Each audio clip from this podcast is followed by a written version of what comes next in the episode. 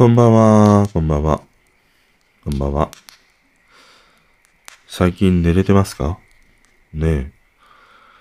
結構さ、寝ることがこんなに体力を使うこ、使うのかっていうのをね、だんだんなんか分かってきた。あの、あんまり俺は昼間、昼寝とかね、横になるっていうことがないんですね。休みの日もそうだし、家で仕事をしていても、日中眠ったりってないし、横になることも全然なくてさ。だから、出かけないでね、家で仕事をしたり過ごしていても、まあまあ夜はね、寝つきがいいんだよね。でも、なかなかやっぱりね、寝るって体力が いるなって思い始めててさ、むしろなんか、起きている時の方が、妙にね、なんか楽なんだよね。だから一日のうちに、4分の3ぐらいは起きてるわけじゃん。だからね、寝るって、いや、なかなか体力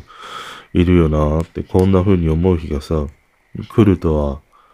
思わなかったよ。うん、もう、10代、20代って、永遠に寝れるって思ってたもんね。もうさ、冬眠した熊かのようにさ、もう何ヶ月なのか何年か寝続けられると思ってたりしたもんね。それがね、できなくなったね。うん。ということで、こんばんは。おっさんのね、健康話。うん、健康話って、あれだね、病院とかにさ、行くとね、商店街とかショッピングモールのさ、あの、何、ベンチみたいなところもそうだし、公園のベンチもそうなんだけども、じいちゃんばあちゃん集まるとさ、もう100%健康の話しかしてないよね。それはどうなんだろう。そういうことに日本人は興味があるということでもあるし、逆に言うと、年を重ねるほどに健康にしか興味が持てない、こういう国であるということでもあるかもしれないね。まあ、海外のじいちゃんばあちゃんがね、どういう話をしてるかってわからないけれどさ、うん、なんとなく漏れ伝わってくるのはね、もうちょいなんかいろいろね、楽しい話をしている、そんな印象があるんだけども、日本のじいちゃんばあちゃんは、ほぼ健康だもんね。まあ、嫌になっちゃうよね。本当に。でね、今日も話していくんだけど、あのー、今日さ、やっぱりまた秋元康のいいこと聞いたってね、ラジオ聞いてたの。で、今日は若月千夏が出てて、あの、すごい面白かったな。若月千夏って、一時期ね、芸能界休んでたりもしてさ、またこう出てきたりもしてね。で、復帰した時にいろいろね、さんま御殿とかああいうもので見て、いや、面白いなって見てたりはしたんだけど、テレビを見なくなってから、ね、彼女がどういう活動をしてるのかってほとんど知らないからさ、久しぶりに、あの彼女とね、秋元康が話すのを聞いてたりして、いや、面白い子だなっていう、その、頭の回転が速いというのかな。いわゆる水商売に向いている感じがあるね。水商売というか、せっかく、接客業みたいなね、ああいうものが得意な感じだなとかね、思いながら聞いてて、それで思うのは、やっぱり秋元康ってさ、ああいうその、まあ、若月千夏は若いとは言えないかもしれないけども、ああいうその女の子やね、例えば指原とかさ、あと AKB のさ、えっ、ー、と、のろかよとかね、ああいう彼女たちと話してる時って、すげえなんか俺は好きなんだよね。面白くて。多分、秋元康自体も、ああいうね、面々との会話って、すげえ楽しんでるんだろうなっていうのが伝わってくるからね。で、またああいう本人もね、話してたりはしたけど、彼女たちと話すことで、その年代ごとのね、等身大の考え方とかね、言葉が吸収できるから、それをその歌詞にね、反映していくっていうさ、話をしてるぐらいで、だから今日もなんか若月千夏とさ、話しているのを聞いてると、なんか彼女の旦那が、あの、口下手なんだけども、その話を聞いている感じで、いつもね、口角が上がっている人っていうね、話をしてて、なんか秋元康が妙にそこをさ、取り上げてたりもしたからね、そのうち歌詞の中でさ、口角上げてる君が好きとかさ、歌いそうだよね。うん。だからまあ今日のね、その秋元康のいいこと聞いたって面白かったりしたんだけど、で、その中でさ、若月千夏が秋元先生っていう風に呼んでたの。まあ昔からのね、付き合いがあるから、秋元先生っていう風に呼んでると思うんだけど、このさ、先生っていう呼び方って、いろんなシチュエーションになるじゃん。よくあるのが、政治家だよね。政治家の人をさ、みんな先生って呼ぶじゃん。あれはもうずっとね、子供の頃から違和感を持ってて、子供の頃の先生は小学校の先生でありみたいなさ。あとは、じゃあ、塾とかね、そういうところの、ね、何かしら教えてくれる人を先生っていう風に呼んでたからさ。でも、政治家はね、子供の俺には何も教えてくれないしさ。だから、大人たちがね、こぞってみんな先生先生って呼んでる。あれがもうずっと不思議で、それは今も変わらないね。何々先生って呼ぶのって、いや気持ち悪いなって思ったりするの。でさ、もう一つこの先生で、俺がなんか苦手というか、怪しいなと思ってしまうのはさ、よくあの SNS でも YouTube でも時々やるんだけど、例えば Twitter のそのアカウント名とかさ、まあ YouTube のチャンネル名とか YouTube の中のキャラの設定として、自分のことをさ、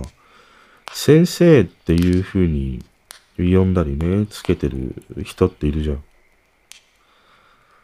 で、あれほどなんかうさんくさいものはないなって、ものすごい 思うんだよ。よくなんとか先生の恋愛相談とかさ、なんとか先生の投資運用とかさ、いろいろあるじゃん。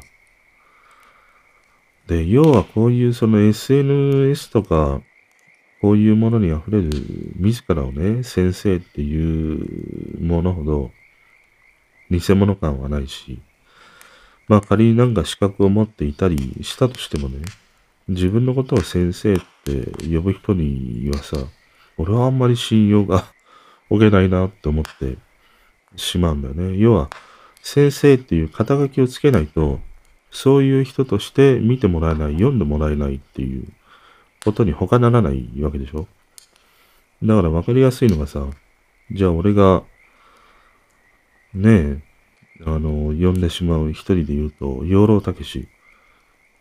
養老たけしはさ、自分のことを養老先生とは言わないし、養老先生の誰でも儲かるウハウハ運用とかさ、そういうタイトル付けって絶対しないわけじゃん。でも、養老たけしの場合は、なんか自然と、やっぱり養老先生って呼びたくなるものがあるんだよね。俺にとってはね。で、それはその養老先生の中に、俺にとってはね、うん、ためになる教えみたいなものがさ、あるから、だから自然とね、養老先生って呼ぶよなっていうものがあって、その小学校とか中学校とかね、ああいうところっていうのは、ある種その、わかりやす、わかりやすく、なんていうの名称的なもので先生っていうさ、便宜的なもので、今にして思えばね、呼んでいた部分もあったし、まあ教える人は先生っていうね、そういうものがそもそもあったりするからね、意味がね。だから自然と先生っていうものは受け入れたりはしてたけど、いや、でも先生って呼びたくないよなっていう先生もね、いたわけじゃん。だから今こうやってね、自分でそういうハンドルネーム的なものであるとか、番組名みたいなものに何々先生ってつける人ほどね、いやー、怪しいなーっていう、うん、ものがあるかな、俺は。そういうふうに言う人ほど、今までね、いろいろと出会ってきた人の中でさ、自分を先生っていう人ほど、なんかね、信用けなかったっていうことがね、あったりしたからさ、そういうものもあってね、余計にそう思うなっていう。あともう一つさ、よく先生っていうふうに使われるのって、ああいうその仕事の環境とかね、まあ学校とかでもいいんだけど、よくね、その、なんとか先生、これちょっと教えてくんないとかさ、学校とか職場でもあるじゃん。ねえ、勘介先生、このちょっとエクセルの使い方教えてもらえませんかねみたいな感じってあるじゃん。で、あれって、うーん、俺もなんか、昔ね、職場で、いや、先生っていう風に呼ばれてたことがあったんで、それは、あの、同じ部署なんだけども、俺よりも年上の人で、でも俺が上司だったっていうね、そういう位置づけがさ、あったりはしたんだけど、でも俺毎回その人にそういう風に呼ばれるたびに、いや、すげえなんか馬鹿にされてるよなっていうね、思いがあったりしたの。まあその人からしたらね、いろんな思いが今にして思えばね、あったんだろうなとは思うんだよね。自分よりも年下でとかさ、いや仕事がね、できないくせにとかさ、いろんな思いがあって、俺のその名前を呼ぶよりも、ある種そういうふうに先生って呼ぶことで、なんて言うんだろうな。少しマウントを取りながらも近い距離に感じさせる手法というの、いうのかな。まあなんかそういう空気感みたいなね、ものがあったりして。だから、その学校とか、職場においてさ、先生っていう風に、同僚とかね、友達から言われるものって、うん、ある種なんか、そこにはね、本当に、なんて言うんだろうな。本当の意味での先生ではなくてね、ちょっと小馬鹿にしている感じというのかな。そういうものが、どこかしらにあると思うんだよね。まあ確かにいろんなことを知っているからとかね。こいつに聞けば、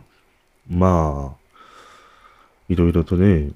解決できるよなっていうものがあって、先生っていうさ、ものがあるかもしれないけど、でもある種その先生っていう言葉の中にはさ、いや、お前はそこにおいては先生だけど、でもそれ以外の、例えばじゃあ、スポーツは俺の方がすごいとか、仕事は俺の方ができるとか、そういうものがさ、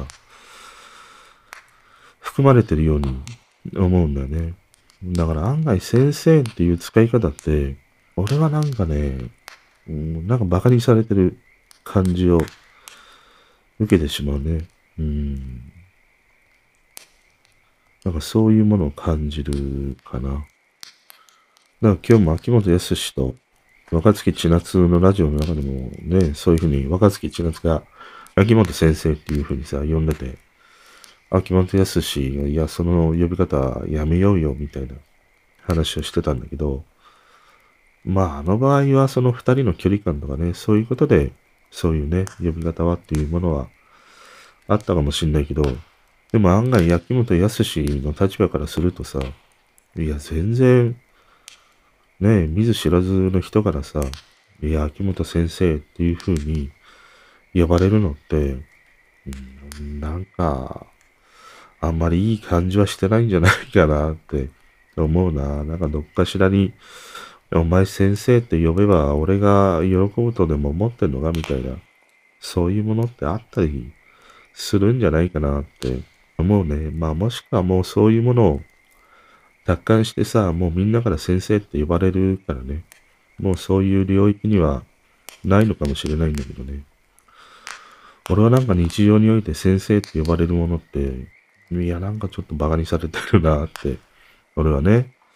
思ってしまうね。で、そこから繋がるものでさ、あの、マウントを取る、取らないってあるじゃん。マウンテンゴリラ的にね、マウント取るみたいな。で、このマウントを取るって、うん、今日その考えるきっかけにあったのがさ、ビリー・アイリッシュがさ、SNS を、まあ、やめるっていうね、発言をしたっていう記事を見たんだよね。で、最近この、よく SNS をやめます。Twitter をやめますとかさ、結構いろんな有名人の人が、ね、口にしたり、まあ発表したりってあるじゃん。朝倉未来も S、ツイッターかなんかやめますみたいなね、ものがあったりもして。で、今日そのビリー・アイリッシュのああいうものを見てさ、思うのは、別にその SNS とかってさ、まあ、ああいう有名人になればね、別かもしれないんだけど、わざわざね、SNS をやめますっていう発言ってね、いるんかなって思ったんだよ。まあ、ビリー・アイリッシュとかね、朝倉未来っていうのは、もうね、何枚、何百万人とかさ、何千万人とかね、フォロワーを抱えてるからね、突然そういう更新がね、終わってしまったらどうしたんだろうっていうことがあって、ああいう発表につながるとは思うんだけど、でも時々さ、あの、一般の人でもね、まあ、もう見ないとかやめますっていうふうに言うんだけども、まあ必要っちゃ必要か。そうだね。ちょっと必要っちゃ必要だね。あの、必ず、ね、その人をフォロワーしている人がいるから、その人たちのために言うっていうことは必要か。そうだな。そこは そこは俺の考えが浅かったな。うん。まあでもなんか思ったのはさ、いわばその、ああいうビリー・アイリッシュのその SNS をやめましたとか、ネットを見ませんとか、まあ俺もそのネットなんか潰れてしまえばいいとかね、いうことって、ある種のこれってなんかマウントでもあるなって思ったの。要は、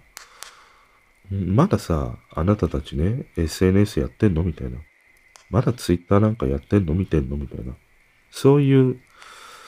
マウント的なね、なんか思いがあるなと思って。もう、俺は、はとかね、私はそういう場所からさ、もう一歩先に進んで、そういうものが関係ない世界でね、生きて楽しんでいくんだよ、みたいなさ。あなたたちはそういうね、ゴミの吹き溜まりのようなさ、ね、言葉に溢れるところで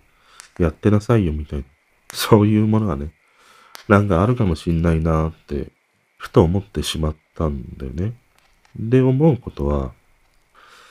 俺、このマウントを取るって、決してその悪いことではないんじゃないかなって思ったの。このさ、マウントを取るっていうことって、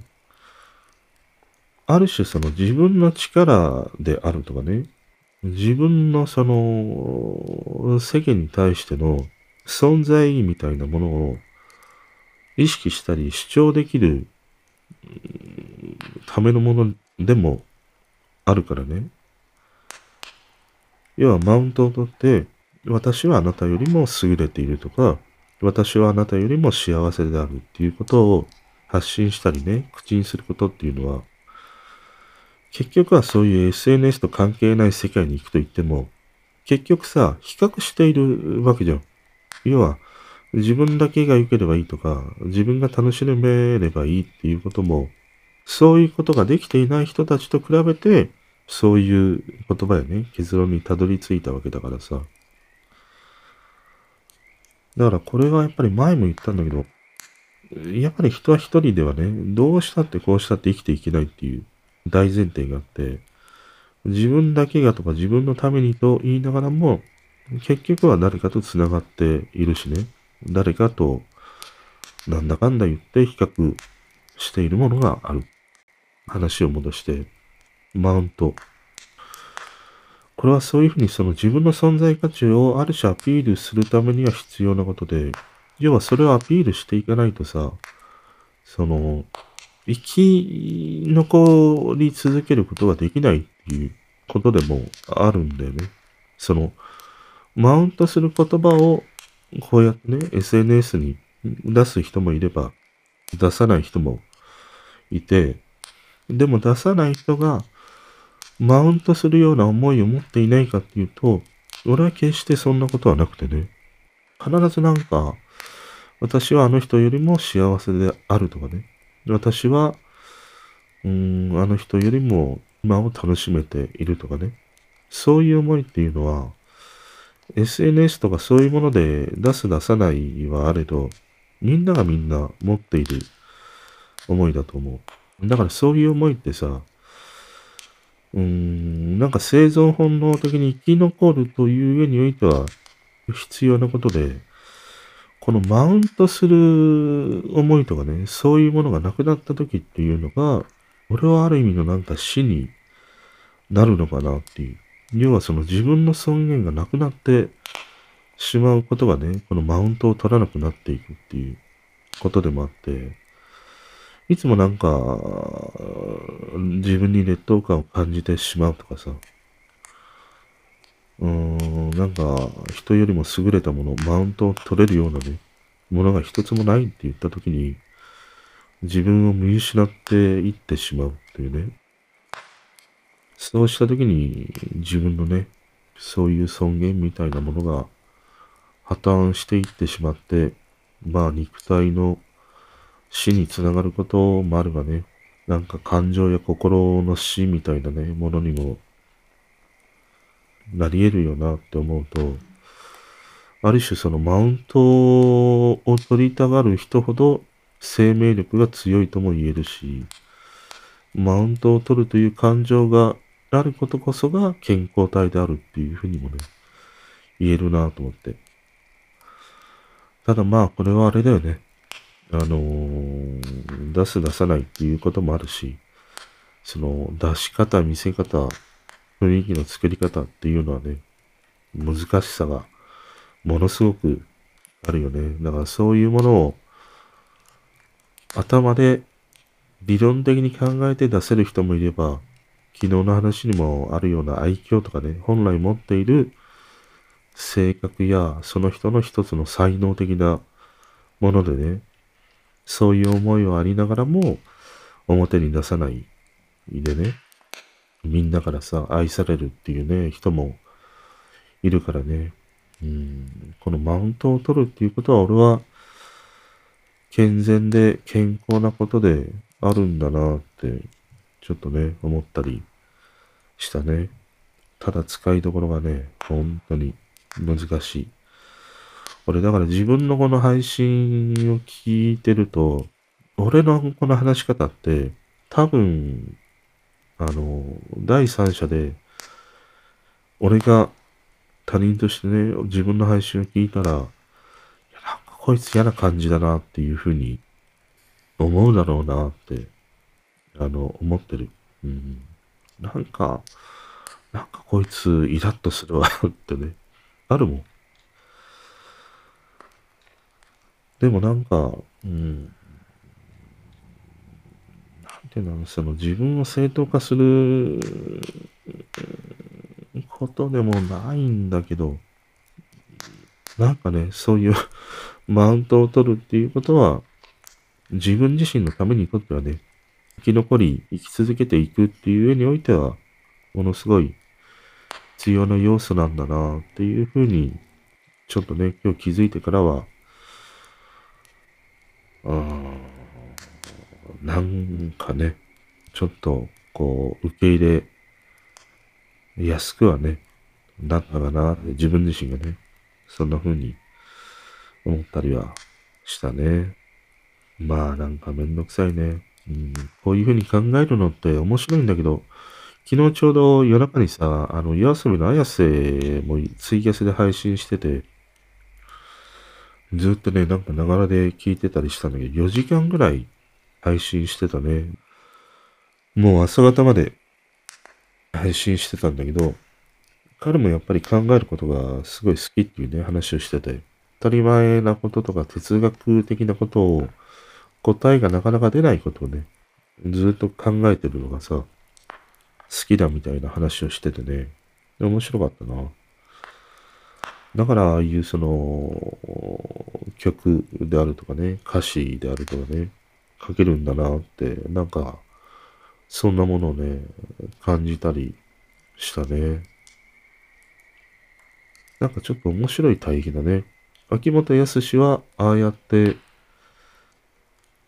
若い女の子たちと話す中で、様々な歌詞のヒントを得ていくわけでしょ？でも、ああいう綾瀬みたいな人は、自分自身の内側にずっと問いかけながらさ、歌詞をね、多分考えていく人なんだろうね。だからなんか違いがあるんだろうな。やっぱりいろんなデータを集めて、その中から生み出された言葉って、うん、まあ、キャッチーなものがあったり、なるほどなっていうふうに思う言葉はね、あるかもしんないけど、ものすごくなんか、胸をえぐるような言葉って案外ないかもしんないもんね。うん。それがなんか秋元康の歌詞のね、特徴にもあるし、だから、ある種秋元康ってチャット GPT 的なところがあるかもしんないね。要は、GPT はネットに溢れているものをさ、集めてきてね、言葉をああいう風に作るわけでしょ。で、秋元康も、うん、自分の感、まあ感性っていうものはもちろんあるんだけど、でもそのヒントやね、うん、思いや感情みたいなものっていうのはそういう若い子たちからね、集めてきて、それをああいうね、歌詞に落とし込んでいるっていうことを考えるとさ、チャット GPT 的なものでもあるかもしんないね。なんかその二人のこう歌詞のね、作り方の違いって確かにあるかもしんないな。うん。まあそんなね、マウントの話ですね。あとね、昨日すげえいい、あの、歌手の人を見つけて、えっと、イギリスのミュージシャンなんだけど、オリビア・ディーンっていうね、あの、歌手がいるんだよ。この彼女は、いや、すんげえ良かったな。ライブの YouTube があって、リコメンドされたからさ、見始めたりしたんだけど、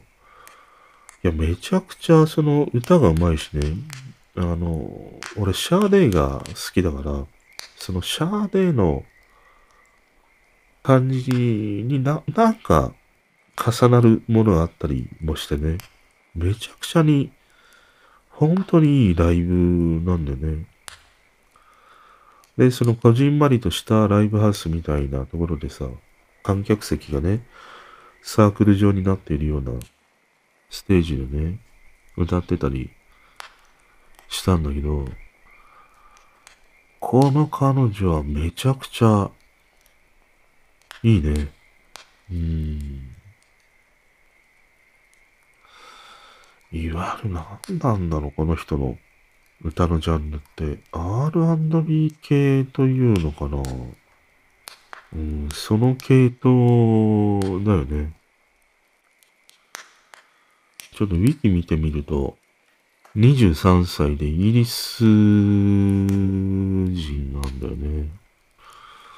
で、彼女は Amazon Music の2021年のブレイクスルーアーティストに選ばれてるんだ。で、Amazon の2021年クリスマスオリジナルラインナップのために、ナットキングコールのクリスマスソングの独占バージョンを録音した。聞いてみたいね。影響を受けたのは、ローリー・ヒル、エイミー・ワインハウス、キャロル・キング、シュープ。あ、ここら辺か。あーすんごい良かった。本気で良かった。うん、久しぶりにハマったね。特にね、Reason to Stay っていう曲があるんだけど、これ概要欄にリンク貼っておきます。あの、一番ね、最後の曲なんだけど、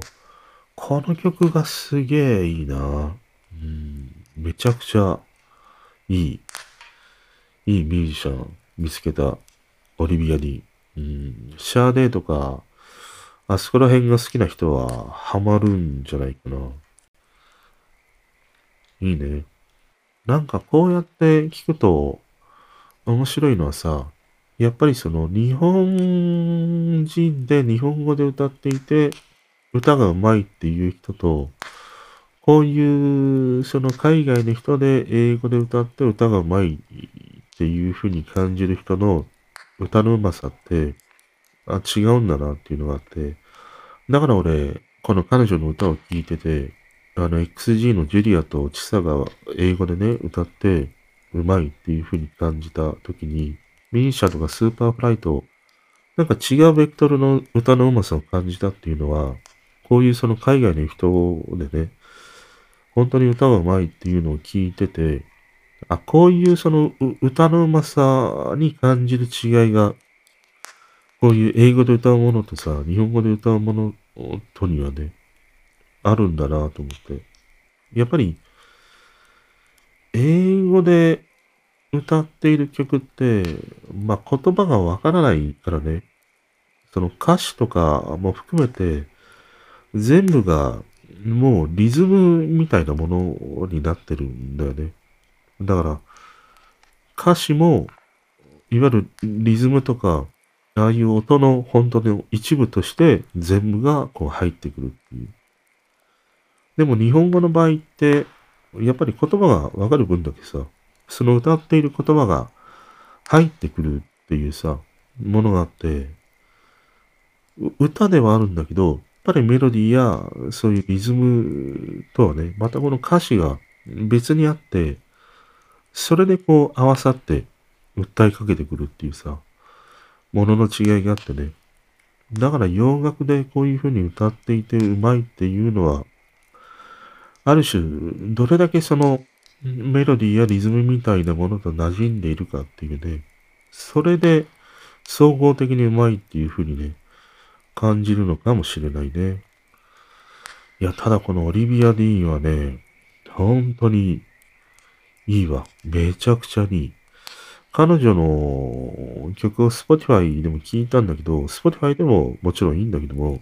このライブにこそね、彼女の歌の魅力はね、ある。うん、夜聞くといいよ。俺も昨日これ、彼女のライブ聞きながら飲んだもんね。本当にね、酒が進んでね、いや、いい、なんか、ライブハウスでいい曲を聴いているなっていうね、そういうものに満たされる、この彼女のね、歌だったりしたね。いや、もう、本当にいい。ぜひね、聴いてみて。あと、こまごましたところでは、今日もたっつぁんのラジオ聞いてて、あのーなんか、たっつぁんのコンサートに行って、シャズナで曲をね、調べたみたいな、あの、開演前に29曲も流すんだね。で、開演前に流れていた29曲をね、まあ、シャズナで全部検索したんだけど、4曲だけそのシャズナではね、検索できないっていうものがあって、そういうおはがきだったんで。で、そのシャズナでわからない曲を今日流してたりしたんだけど、俺もその曲が流れてる時にさ、あの、シャズったりしたんだけど、やっぱりね、結果なしって出てきた。だから、まあ、あのシャズナって、あれだよね。Apple Music とか、そこら辺と多分紐づいてると思うんだね。YouTube とかは紐づいてないように思うの。YouTube Music にはあるかもしれないけど、YouTube の動画とかには紐づいてないからね。結局ああいうサブスクとかああいうもので登録されているものかなっていうことではあるんだろうけれど、俺もシャズナ、シャ、シャズナって言ったらね、あの、シャ、シャザ、シャザムね。うん。正しくは、シャザム。シャ、シャズナはメルティーラブか。シャザムね。シャザム。シャザムは俺もよく使うね。家で FM 聞いてる時もそうだし、どっか外に出かけた時もね、あのー、なんか検索したりよくするね。うん。シャザム。シャザ、シャザムでシャズナ検索したいわ。ややこしいわ。本当に、シャザムだか、シャズナだか。あと、シャザムと同じようなアプリでさ、サウンドハウンドっていうね、ものがあったりするんでね、俺昔はこのサウンドハウンドばっかり使ってたように思うんだけど、シャザムはよく使うね。だから、逆になんかシャザムでさ、検索しても出てこない曲を知ってたりするっていうのはさ、ちょっといいよね。それ、それこそさっきの話じゃないけど、ちょっとマウント取れるよね。いや、お前何？サブスクとかにある曲しか聴いてないの？みたいな。ね？シャザムで、シャザっても出てこない曲俺聴いてるし知ってるからみたいな。そういうものがあるかもしんないね。シャザムね。あとはね、そうだなあ、また若月千夏のさ、話で、秋元康がなんか、指原かなんかに福田がなんか送ったっていうね、話をしてたの。で、自分ではその、女の子からするとね、自分ではなかなか選ばない色のものを送ってもらえたからよかったっていうさ、話をしてて、あ確かになんか、それってプレゼントとかね、贈り物をするときに案外なんかいいなって思ったりしてね、なんかその、秋元康が送ったのがなんか茶色い服かなんかだったんだって。でも大体その女の子は、黒いもの、黒い服とかは結構持ってるから、逆に黒いね、服ではなくて、ああいう風に茶色を選んでくれたからよかったっていうね、話をしてたの。要は、自分が買うときには、まあ選ばない色。だから、嬉しいとかね。なかなか自分ではさ、やっぱり手に取らない白とかね、ああいうものっていうのはもらえると嬉しいっていうさ、話をしてて。んで、確かにそれはあるよなと思って。結局服でもさ、小物でもね、すごい気に入ったものって、あるけれどさ、結局自分が選ぶ色って、まあ大体決まってくるじゃん。だからなんか贈り物で悩んだ時ってさ、すごいその人が気に入って使っているものの色違いを来るっていうこともね、いや、いいんだなって思ったりしたね。でもプレゼントは、ほんと難しいよな。だから、俺もう、プレゼントに関しては、思うのは、一番何が欲しいかって聞くのが一番いいよ。それが一番、本当に間違いがない。うん、よく、いや、プレゼントで、ね、狙いで考えに考えてさ、選んだんだけど、でも全然喜んでもらえないってね、あったりもするからね。それでなんかお互いに変な気持ちになるぐらいだったら、単純に欲しいものを聞いて、それを送るっていうのがね、一番いいよ。で、サプライズでなんかっていうことであれば、うまくね、事前に欲しいものを聞き出してっていうのが良くて、要は一方通行で、ね、送る側の勝手なね、想像や、そういう思いだけで選んだものって、まあ、ハマることもあるんだけども、ハマらないことの方が案外多いからね。だから、愛用しているものの色違いの贈り物っていうのはさ、いや、いいアイデアだなって聞いててね、思ったね。あ、あとさ、あの、最近立て続けに出るのが、あの、TikTok の視聴時間の制限がね、設けられるみたいなさ、ものがあって、要は、18歳未満は1日1時間までというね、ものが導入されるっていうことなんだよね。要は、1時間視聴したら、まあなんか、あの、メッセージが出るんだろうね。で、もう一回、いろいろ入力すれば、また見れるとか、そういう感じになるのかな。まあちょっとその仕様の部分はわからないんだけど、でもこの、1日1時間っていうものってさ、あの、思うのは、いわゆるこれだけタイパ主義みたいなことがね、言われるようになって、うーん、ああいう TikTok のようなショート動画ってさ、見られるわけでしょ？人気があるっていうことなんだけど、でもさ、TikTok を見ていると、まあまあ1時間であっという間に過ぎるし、なんなら2時間見てましたっていうことがあったりするんだよね。で、これって、結局そのタイパー主義と言いながらも、その TikTok に留まっている時間というのはさ、めちゃくちゃに長いわけだよね。だから、そのタイパって、なんて言うんだろう。一つ一つのその動画とかコンテンツにおいては、そういうふうにタイパ的にコンパクトに短くみたいなものが求められるんだけど、でもそういうものが集まった場所やプラットフォームにおいてはさ、そこの滞在時間が伸びているというね、ことでもあってさ、うーん、そのなんか、関係性が面白いというか、結局バラバラに集まっているものであれば、タイパーも関係なくね、見続けるっていうことでもあるよね。これが真のタイパーみたいなものを求めているのであればさ、そのアプリやそのプラットフォームに滞在している時間も短くなって、叱るべきじゃない？